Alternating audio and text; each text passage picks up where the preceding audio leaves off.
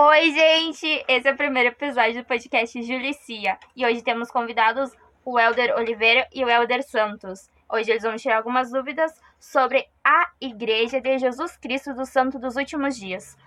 Então, meninos, se apresentem. Olá, tudo bem, pessoal? Eu sou Elder Oliveira, eu sou lá do Piauí né, e estou já há um ano e nove meses aqui no Rio Grande do Sul. Olá, gente, eu sou o Elder Santos, eu sou lá do Espírito Santo. E eu cheguei na missão faz sete meses. Então, realmente é um privilégio estar aqui para poder falar um pouco mais sobre as perguntas que muitas pessoas têm sobre a igreja. Então, meninos, é, vocês poderiam explicar um pouco sobre o que é dizer elder? Vocês poderiam nos explicar, dizer como que é? Perfeito, então. Muitas pessoas têm esse, esse, essa pergunta, né, essa dúvida.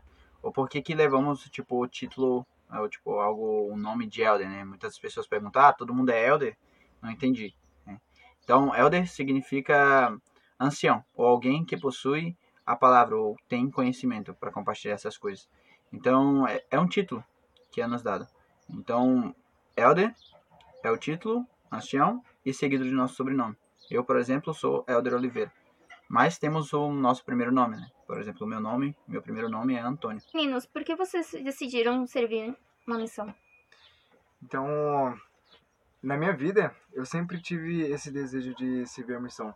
Porque a missão, ela traz uma experiência muito boa, tanto para nós, e também poder compartilhar esse, essa felicidade que nós sentimos para todas as pessoas. Então é uma oportunidade de podermos ensinar os ensinamentos de Cristo, de poder ver a mudança na vida das pessoas. Realmente é algo muito grandioso, porque o próprio Jesus Cristo, em sua missão terrena, ele fez muitos milagres, ele curou pessoas, ele ajudou as pessoas, ele serviu. Então, nós somos representantes de Jesus Cristo. Nós somos seguidores e discípulos de Jesus Cristo. E nós fazemos o mesmo. Então nós levamos os ensinamentos de Cristo para que assim possamos ver as pessoas felizes e que possamos ver aquela mudança na vida das pessoas. Às vezes as pessoas nos perguntam, né, se somos obrigados a vir na missão ou, ou alguma coisa assim. Mas não. O Senhor ele nos convida, né? E em nenhum momento o Senhor nos obrigou a fazer nada. Até mesmo quando ele convidava as pessoas a ouvirem, né? elas precisavam exercer o seu arbítrio, né? E dizer se queriam ou não. Até mesmo aquelas que precisavam ser curadas. Elas precisavam dizer que queriam ser curadas. E eu mesmo. Né? Se viemos à missão, precisamos dizer que queremos servir em uma missão. Não somos obrigados ou necessitamos ser, tipo, induzidos a fazer essas coisas. Então, eu sei que estar na missão vai me capacitar e vai me ajudar para que eu possa ser uma melhor pessoa. E sei que tem pessoas que estão esperando né, para que possam aprender mais sobre Jesus Cristo. E ao viver essas coisas em minha vida, né, o único desejo que tenho é de ajudar as pessoas a saberem mais e adquirirem e terem a oportunidade de ter essa felicidade em suas vidas também. Meninos, vocês usam a Bíblia, vocês também usam o livro de Mormon. E como que funciona para vocês a, a Bíblia? Qual é segundo a Bíblia, para vocês é igual o livro de Mormons?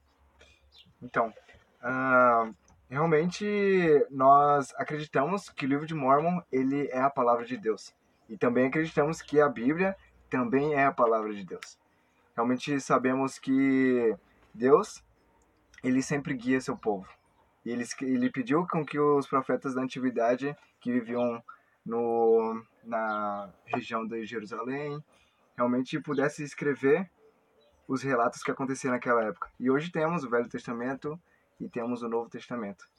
E também o Senhor pediu para que os profetas que viviam nas Américas escrevessem também. E hoje temos o livro de Mormon, que contém os registros dos antigos profetas que viviam aqui nas Américas. Cremos que o livro de Mormon, ele não é nem maior nem menor do que a Bíblia, mas sim a Bíblia e o livro de Mormon andam lado a lado, juntos. Um complementa o outro. E os dois testificam de Jesus Cristo. Acreditamos que por meio da oração nós podemos saber a verdade de todas as coisas. Então, para que a gente possa saber se realmente o livro de Mormon é a palavra de Deus, precisamos orar e perguntar a Deus se realmente isso é verdade. Nós acreditamos, eu acredito, porque eu pude fazer uma oração e perguntar a Deus se isso realmente é verdade. E o Senhor, por meio de sentimentos, pôde me responder. E eu sei por mim mesmo que essas coisas são verdades. Sei também que o Senhor ele não pode amar um povo e odiar o outro. Pode orientar um povo e não orientar um outro povo. Assim como ele orientou o povo que morava lá no Oriente Médio, ali por Jerusalém, Israel, ele também orientou o seu povo que morava aqui nas Américas. Sei disso porque orei e perguntei a Deus. Meninos, por que vocês decidiram servir uma missão? Então, na minha vida, eu sempre tive esse desejo de servir a missão, porque a missão ela traz uma experiência muito boa tanto para nós e também poder compartilhar esse essa felicidade que nós sentimos para todas as pessoas. Então é uma oportunidade de podermos ensinar os ensinamentos de Cristo, de poder ver a mudança na vida das pessoas. Realmente é algo muito grandioso, porque o próprio Jesus Cristo, em sua missão terrena, ele fez muitos milagres, ele curou pessoas, ele ajudou as pessoas, ele serviu. Então, nós somos representantes de Jesus Cristo. Nós somos seguidores e discípulos de Jesus Cristo. E nós fazemos o mesmo. Então, nós levamos os ensinamentos de Cristo para que assim possamos ver as pessoas felizes e que possamos ver aquela mudança na vida das pessoas. Às vezes as pessoas nos perguntam, né, se somos obrigados a vir na missão ou ou alguma coisa assim. Mas não. O Senhor ele nos convida, né? E em nenhum momento o Senhor nos obrigou a fazer nada. Até mesmo quando ele convidava as pessoas a ouvirem, né? Elas precisavam exercer o seu arbítrio, né? E dizer se queriam ou não. Até mesmo aquelas que precisavam ser curadas. Elas precisavam dizer que queriam ser curadas. E o mesmo. Né? Se viemos à missão, precisamos dizer que queremos servir em uma missão. Não somos obrigados ou necessitamos ser, tipo, induzidos a fazer essas coisas. Então, eu sei que estar na missão vai me capacitar e vai me ajudar para que eu possa ser uma melhor pessoa. E sei que tem pessoas que estão esperando né, para que possam aprender mais sobre Jesus Cristo. E ao viver essas coisas em minha vida, né, o único desejo que tenho é de ajudar as pessoas a saberem mais e adquirirem e terem a oportunidade de ter essa felicidade em suas vidas também. Em algum momento, Cristo falou sobre as pessoas que viviam nas Américas.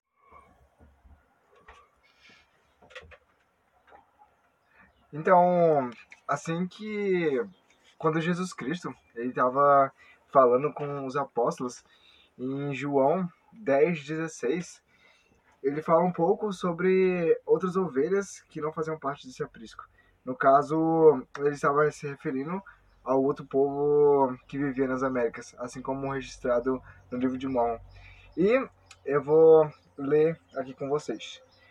Em João 10, 16, diz assim: Ainda tenho outras ovelhas, não deixe aprisco. A mim me convém conduzi-las.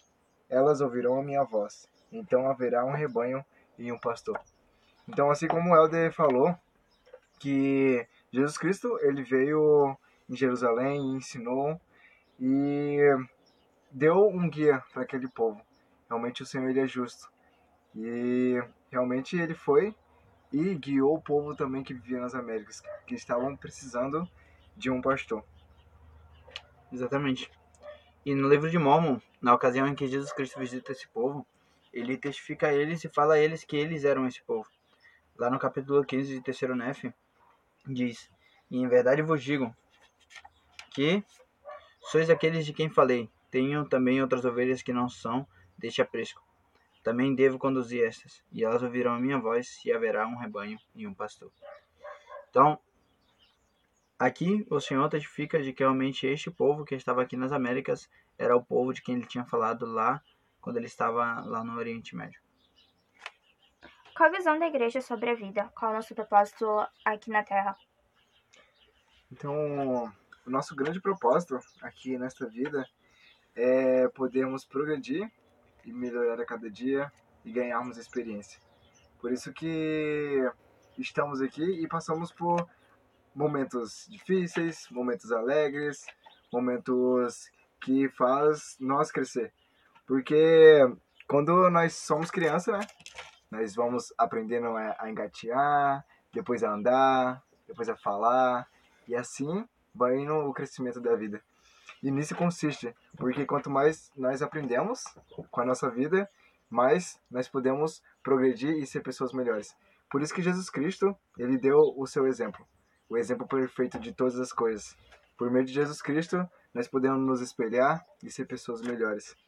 E um do um do, do livro, um dos livros que tem no livro de Mormon, em Alma, o profeta Alma, ele fala a respeito de nossa vida aqui na Terra. Em Alma, no capítulo 34, no versículo 32.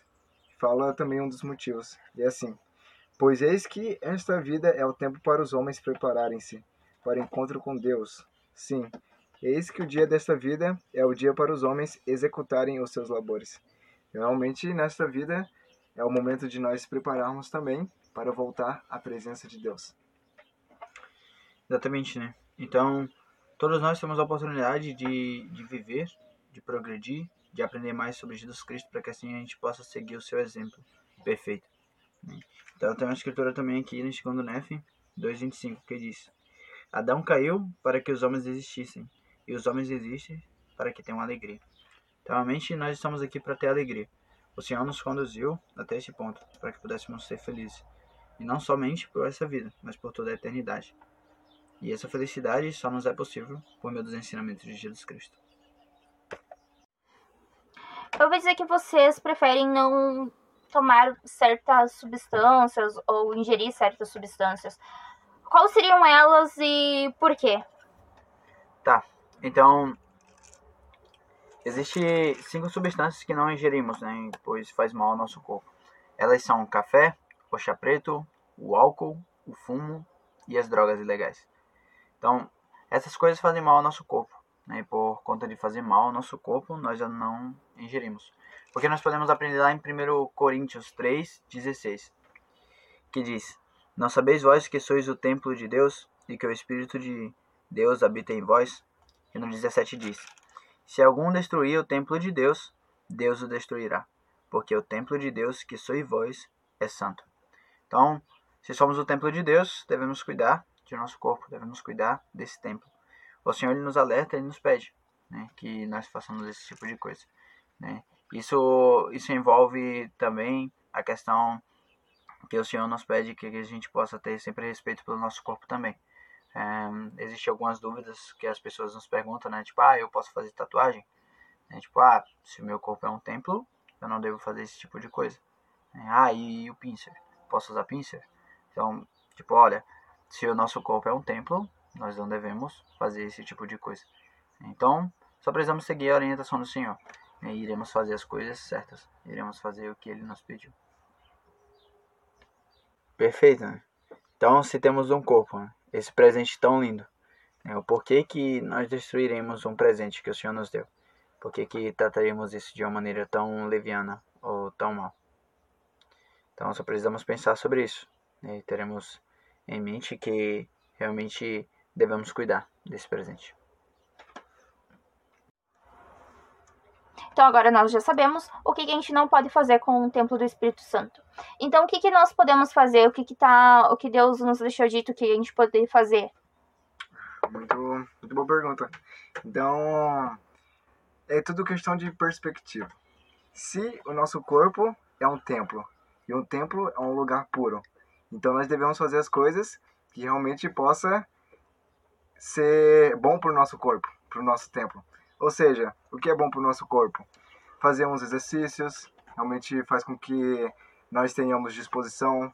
Também algo aconselhável é dormir cedo, para que possamos acordar cedo também e poder ter um corpo mais saudável.